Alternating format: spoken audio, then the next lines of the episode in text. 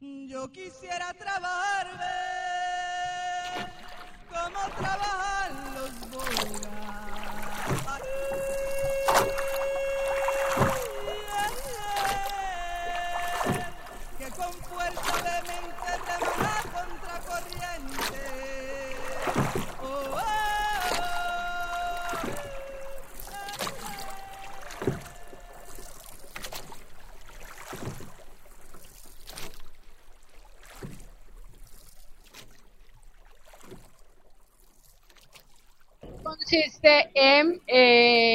Tenemos 15 minutos que es- son del círculo de la palabra y la escucha, en donde las mujeres eh, contamos algo que nos ha pasado y nos ha impactado durante la semana, alguna que quiera contar, ¿sí?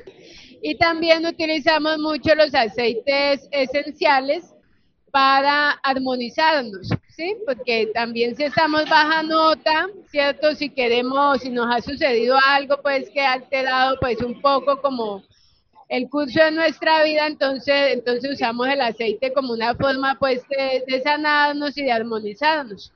Entonces, en ese sentido, yo he traído un aceite y bueno, Michelle cogió el de el de menta, había menta y lavanda y traje es lavanda y este es para ti para que te lo apliques e iniciemos nuestra conversación. ¡Ay, qué emoción! Me encanta. Sí, yo también tengo uno por acá y voy a buscarlo. Ahora no lo encontré, pero voy a buscarlo. ¡Qué rico! Además, yo soy loca de los aceites esenciales, me encanta. No tenía ni idea, ni idea que esto iba a pasar, te lo juro. ¿En serio? Ah, bueno, imagínate. No, es, eh, yo también soy loca por los aceites. Desde que los encontré, eh, lavanda es mi favorito, realmente. Y yo no sé por qué no encuentro el que yo traje. Eh, no sé, pero bueno. ¿Quieres un poquito de Bueno, voy a usar. No te molesta, yo lo pensaba, era como con todo eso de la COVID, entonces dije, no, mejor les entrego el aceite. Pero bueno, hagámoslo así. No, no me va a untar el dedo como tal, sino aquí como go- la gotica aquí. Ya. Entonces, no sé si tú lo haces ¿Cómo lo haces? Porque nosotras tenemos una forma que es o así, en, en el pulso, o lo aplicamos en la mano, hacemos tres veces e inhalamos. Sí, Yo creo que depende de, de la ocasión. Cuando Ya. estoy buscando como más conexión, Ya. eh, hago esta, la de Ah, frotar las manitos. Como que siento que uno se conecta más. sí. Sí.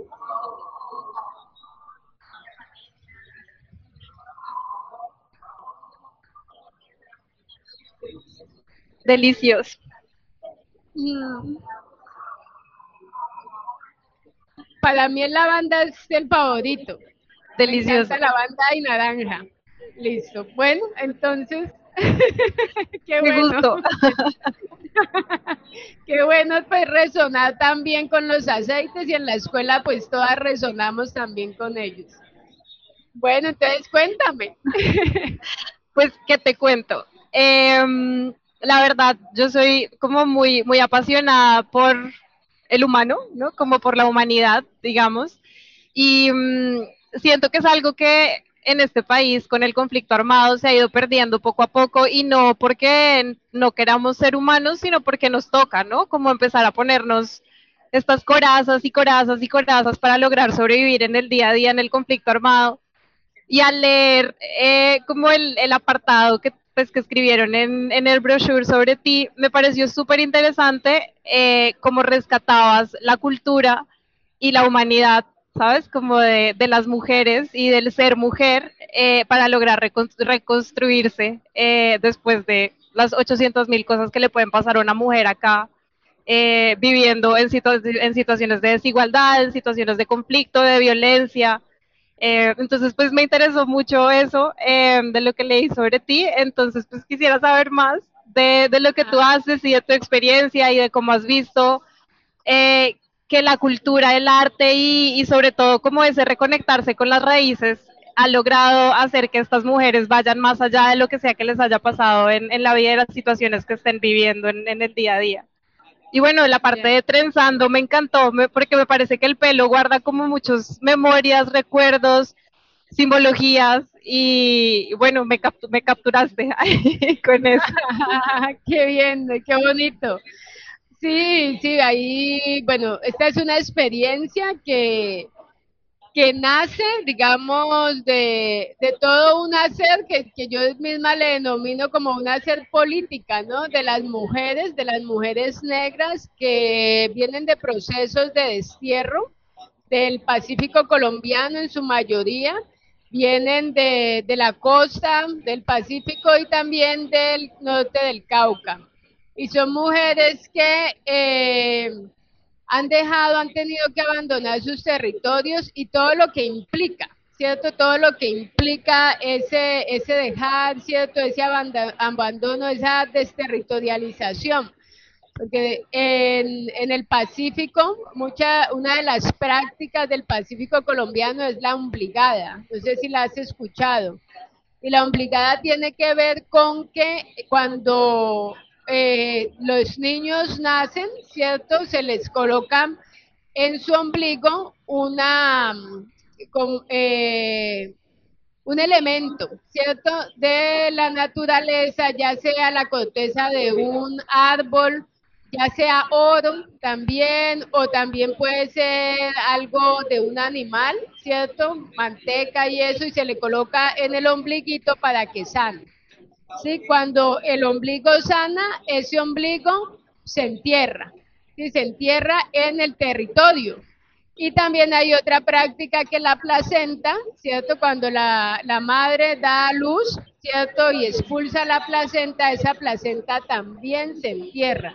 Entonces esa placenta lo que define es una conexión con ese territorio, ¿cierto? Una, una unión, un abrazar ese territorio, ¿sí? Entonces, cuando, por eso a, a los pueblos negros el destierro influye en todos los aspectos de nuestras vidas porque es abandonar, ¿cierto? Es descorazonarnos, es arrancarnos una parte, ¿cierto? De lo, de lo que somos, ¿cierto? Como, como pueblo negro y como personas.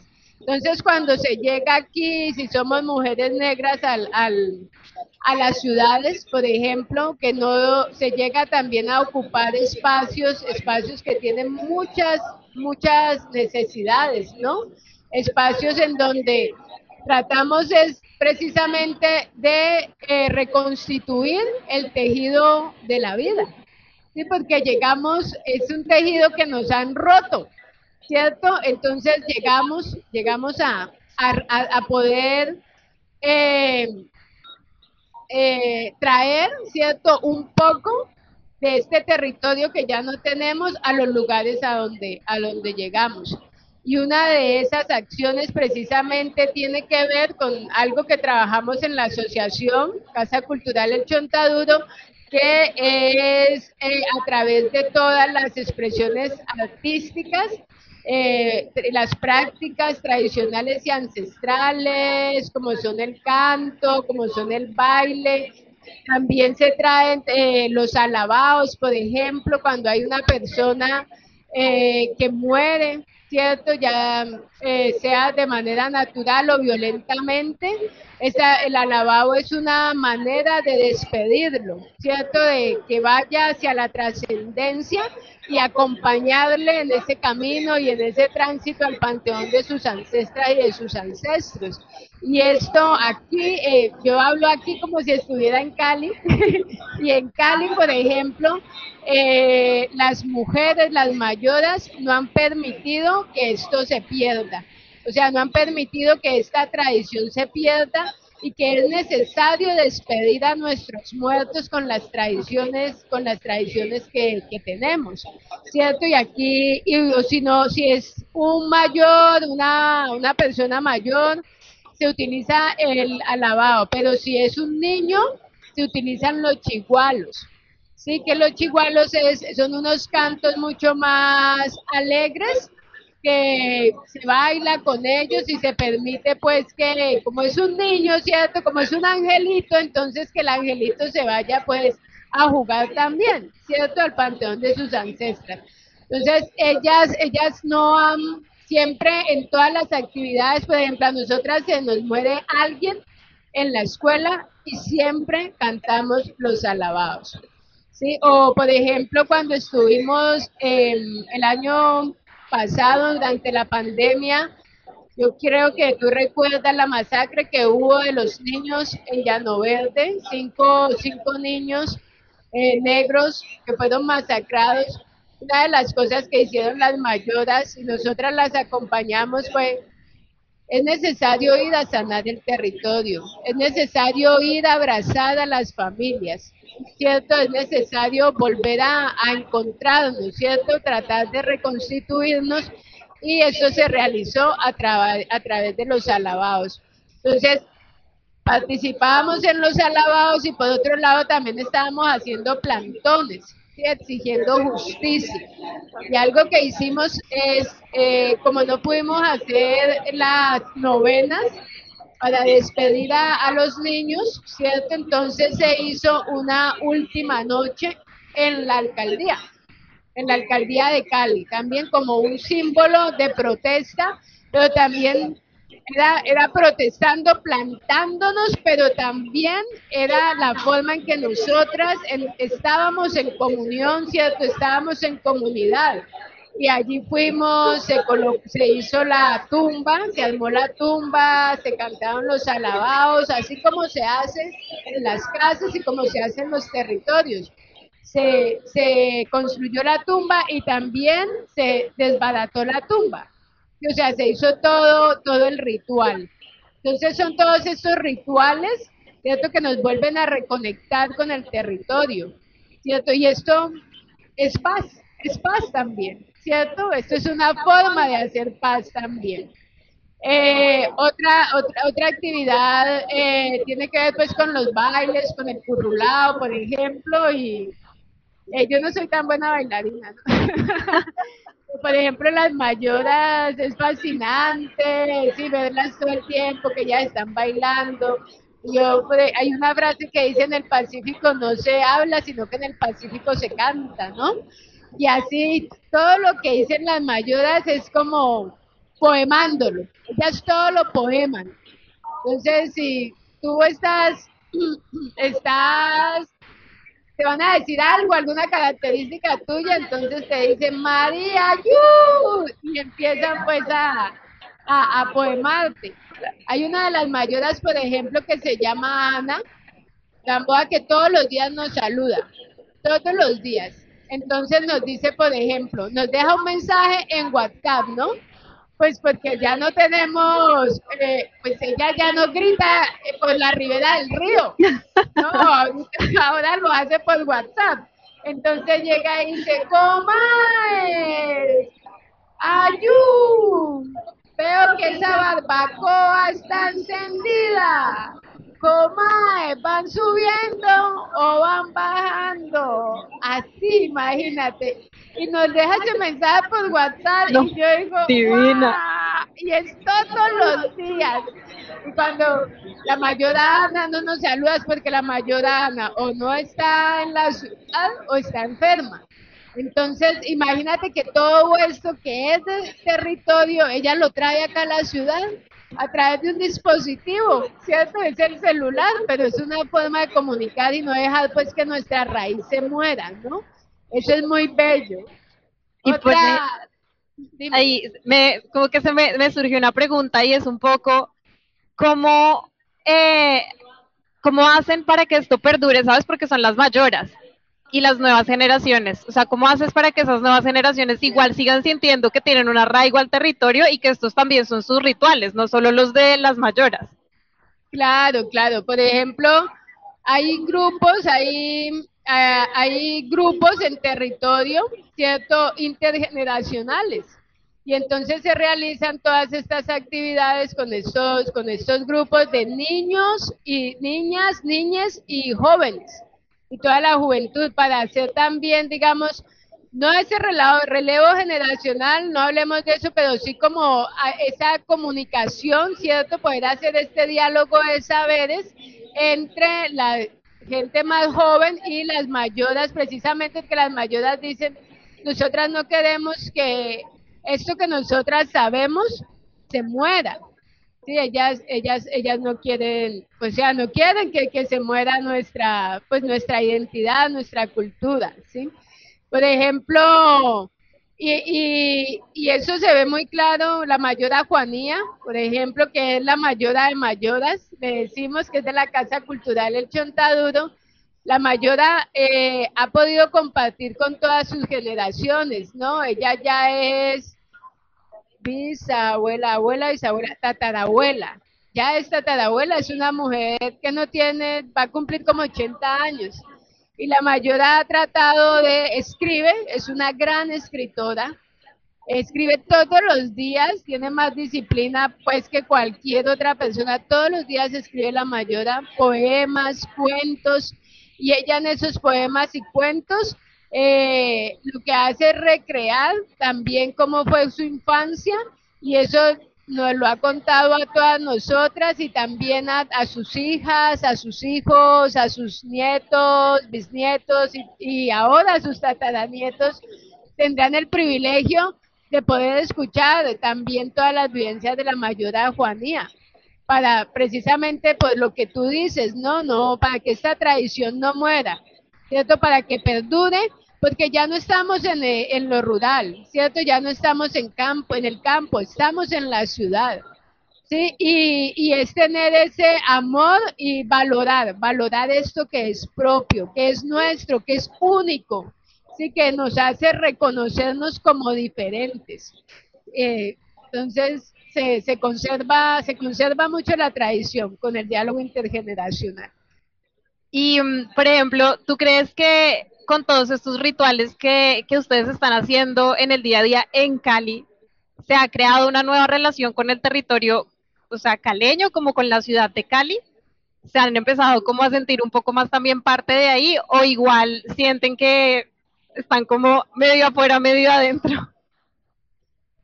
Pues mira que eso, esa pregunta es muy interesante porque eh, Cali, tú sabes que Cali es una ciudad muy racista, ¿no? O sea, es tremendamente racista. El 52% de la población de Cali es negra afrodescendiente, pero que la ciudadanía, la otra ciudadanía no la reconoce, ¿cierto? No la reconoce y nos siguen viendo como ciudadanos pues de segunda categoría y no reconocen pues tampoco es nuestra nuestra identidad y como todos los aportes que hemos hecho a la construcción de la sociedad caleña.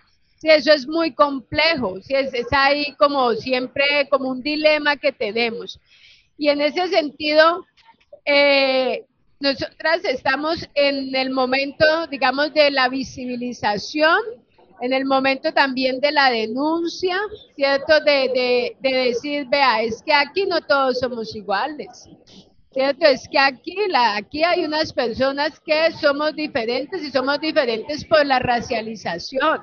O sea, si hay gente, aquí hay gente empobrecida, pero es que hay gente empobrecida que está más jodida que el resto de la gente y es precisamente por el racismo estructural que existe en la ciudad.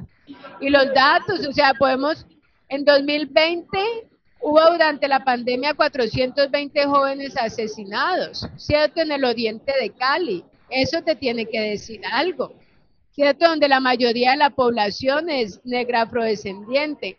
Ahora, por ejemplo, en el paro, la mayoría de sitios, los puntos de concentración, los puntos de resistencia estaban ubicados en el oriente de Cali. Eso te tiene que decir algo. ¿Por qué?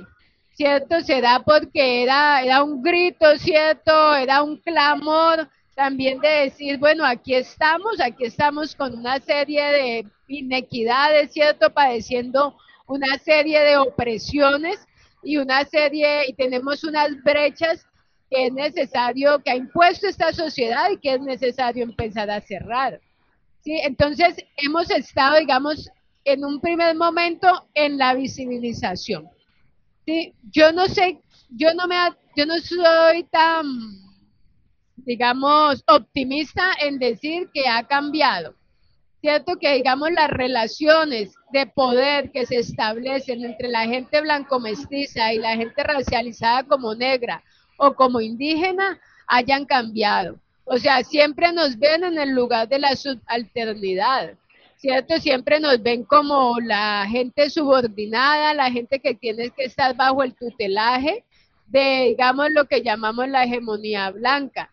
Entonces, para mí, para mí, no, o sea, no ha cambiado, pero estamos en el camino, ¿cierto? Estamos en el camino y un primer momento es el reconocimiento y yo como, como lo plantea la Comisión de la Verdad, ¿no? Este primer momento y nosotras, ese es el papel nuestro en este momento.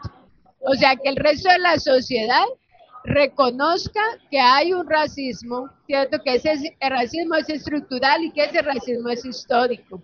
Sí, que la gente no es empobrecida, la gente negra no es empobrecida porque quiere, ¿cierto? La gente empobrecida no va a la, la, gente negra no va a la universidad porque quiere. La gente negra no tiene un trabajo digno porque quiere. las mujeres negras no nos morimos en los hospitales pariendo porque queremos. No, no, no, que este primer momento que la sociedad reconozca también cuál es el lugar del privilegio, ¿cierto? Y ese lugar del privilegio le permita poder moverse un poco de él pero también cediendo un poco esos privilegios. Y esos privilegios tienen que ver, bueno, ¿cómo hacemos esto también de la redistribución? ¿Cómo empezamos a ver que hay un, un sector de la sociedad muy amplio, ¿cierto? Que ha estado privado del disfrute de bienes materiales y de, también de garantía de derechos que tenemos que empezar a reparar. Y que no es de ahora, sino que es de 600 años. ¿cierto? Entonces también hacer esa lectura en clave histórica. Pero nosotras estamos ahí y lo estamos haciendo, nosotras lo estamos haciendo y con las mayoras, con nosotras que hemos podido ir a la universidad, ¿cierto? Con la gente joven, o sea, todas estamos aquí como plantándonos y, diciendo, aquí somos diferentes, y tenemos que construir desde estas, también desde estas diferencias, ¿cierto? Pero ustedes deben reconocer esa, ese privilegio que han tenido.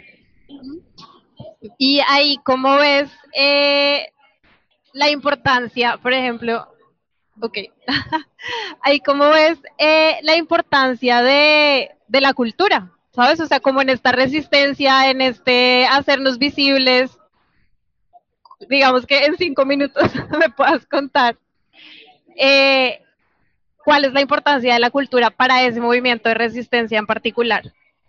Ya, ya, ya. qué pregunta. en cinco minutos. No. no, pues la cultura definitivamente es un vehículo, digamos, de transformación, ¿cierto? Y es, y es una, es la forma en que en que nos permite también a, hacer conciencia, ¿no? Hacer conciencia de nosotras, como lo decimos, en un ejercicio reflexivo, ¿cierto? De, digamos, todo este sistema de opresiones en el que nos encontramos, ¿cierto? Pero también desde la cultura, lo que nos permite también es hacer nuestras propias apuestas, ¿cierto? También culturales para generar nuestros procesos, nuestros procesos de, resistencia, ¿no? Y entonces, cuando nosotras, por ejemplo, hacemos una performance, cuando se compone una poesía, ¿cierto? Cuando se canta un alabado, ¿cierto? Ahí estamos haciendo una apuesta y un camino por la resistencia. Sí, y en ese camino por la resistencia también estamos tratando de, digamos, de, algo que, también planteamos en el Chonta y es construyamos, construyamos desde la diferencia, ¿cierto? Y es que el lugar de la cultura es el que nos permite también eh, eso, ¿no? O sea, nos permite eh, vernos en la diferencia como, como iguales también de alguna manera, ¿no? Pero entonces, somos, somos diferentes, pero en esta construcción que hacemos colectiva, ¿cierto? En este sentir, porque es un sentir que se comparte, ¿cierto? Cuando estamos construyendo, eh, cuando estamos montando la performance, ¿cierto? Esto es algo que estamos, que, estamos compartiendo y esa es nuestra apuesta también, nuestra apuesta política, ¿sí? Porque ahí, ahí, ahí, lo, ahí lo que hacemos es decirle a la, al, al resto de la gente, o sea, aquí estamos, con toda nuestra diversidad, ¿cierto? Con nuestros colores, con nuestras eh, prácticas, ¿cierto? Ancestrales, ¿cierto? Tradicionales, con nuestra música, una música que ha sido una música que ha permitido también recuperar la historia, ¿cierto? Mantener esta, esta historia también que, que, es una historia que de alguna manera han querido borrar, ¿cierto? Que han querido invisibilizar, pero la historia, la, música nos ha permitido que esta historia, esta historia permanezca, ¿cierto? Y que esta historia nos permita eh, seguir fortaleciendo también nuestras raíces. Entonces, en ese sentido, pues, o sea, la cultura realmente, o sea, sin, sin nuestras prácticas culturales, pues nosotras no podríamos hablar de, de nuestra existencia. Porque, por ejemplo, hay una ecuación que se llama, que, que es de esta manera, eh, territorio más cultura igual biodiversidad. Sí, entonces esto es de los pueblos negros de, de, la región pacífica. Entonces, imagínate, o sea, eh, este lugar donde, eh, donde se dan todas nuestras prácticas, que es el territorio, pero son lugares en donde se recrea la vida, ¿cierto? Y, y cómo recreamos la vida, pues a través de las prácticas culturales, a través de todas estas manifestaciones que no han sido que no son de ahora, sino que son manifestaciones de varios siglos, ¿no? Y que se han ido reconstituyendo y, y que hasta ahora permanecen, ¿cierto? Que permanecen también como, como mecanismos de cohesión social, ¿no? Entonces, esta, digamos, un canto, un baile, ¿cierto? Eh, un, una, per, una performance permite que nosotras sí, nos conectemos. no, ya se acabó, Daniela. Muchas Estuvo, gracias. Me encantó, me encantó. Tengo como mil preguntas más. no, pues muchísimas, yo también. Qué bueno seguir conversando. Bueno, ahí te cambiamos Muchas gracias. Muchas gracias a ti. Qué bueno, me encantó conocerte. No, a mí también, un gusto. Igual, me imagino que ahorita nos vemos. ¿Tú vas a ir a, al cóctel que van a hacer después? Sí, bueno, yo voy para allá. Ahí nos vemos, menos mal. Sí, gracias. No, increíble. Muchas, muchas, muchas gracias, No, de verdad. Gracias, gracias por seleccionarme y poder conversar contigo. Muy bello, realmente. Me encantó. Muchas gracias. No, o sea, me encanta. Me, me robaste el corazón. Ah, es que de eso se trata. O sea, es, esto es en la vida, esta vida que nos han impuesto es tan acelerada que estos pequeños detalles nos enraizan. Total. Y hay que hacer.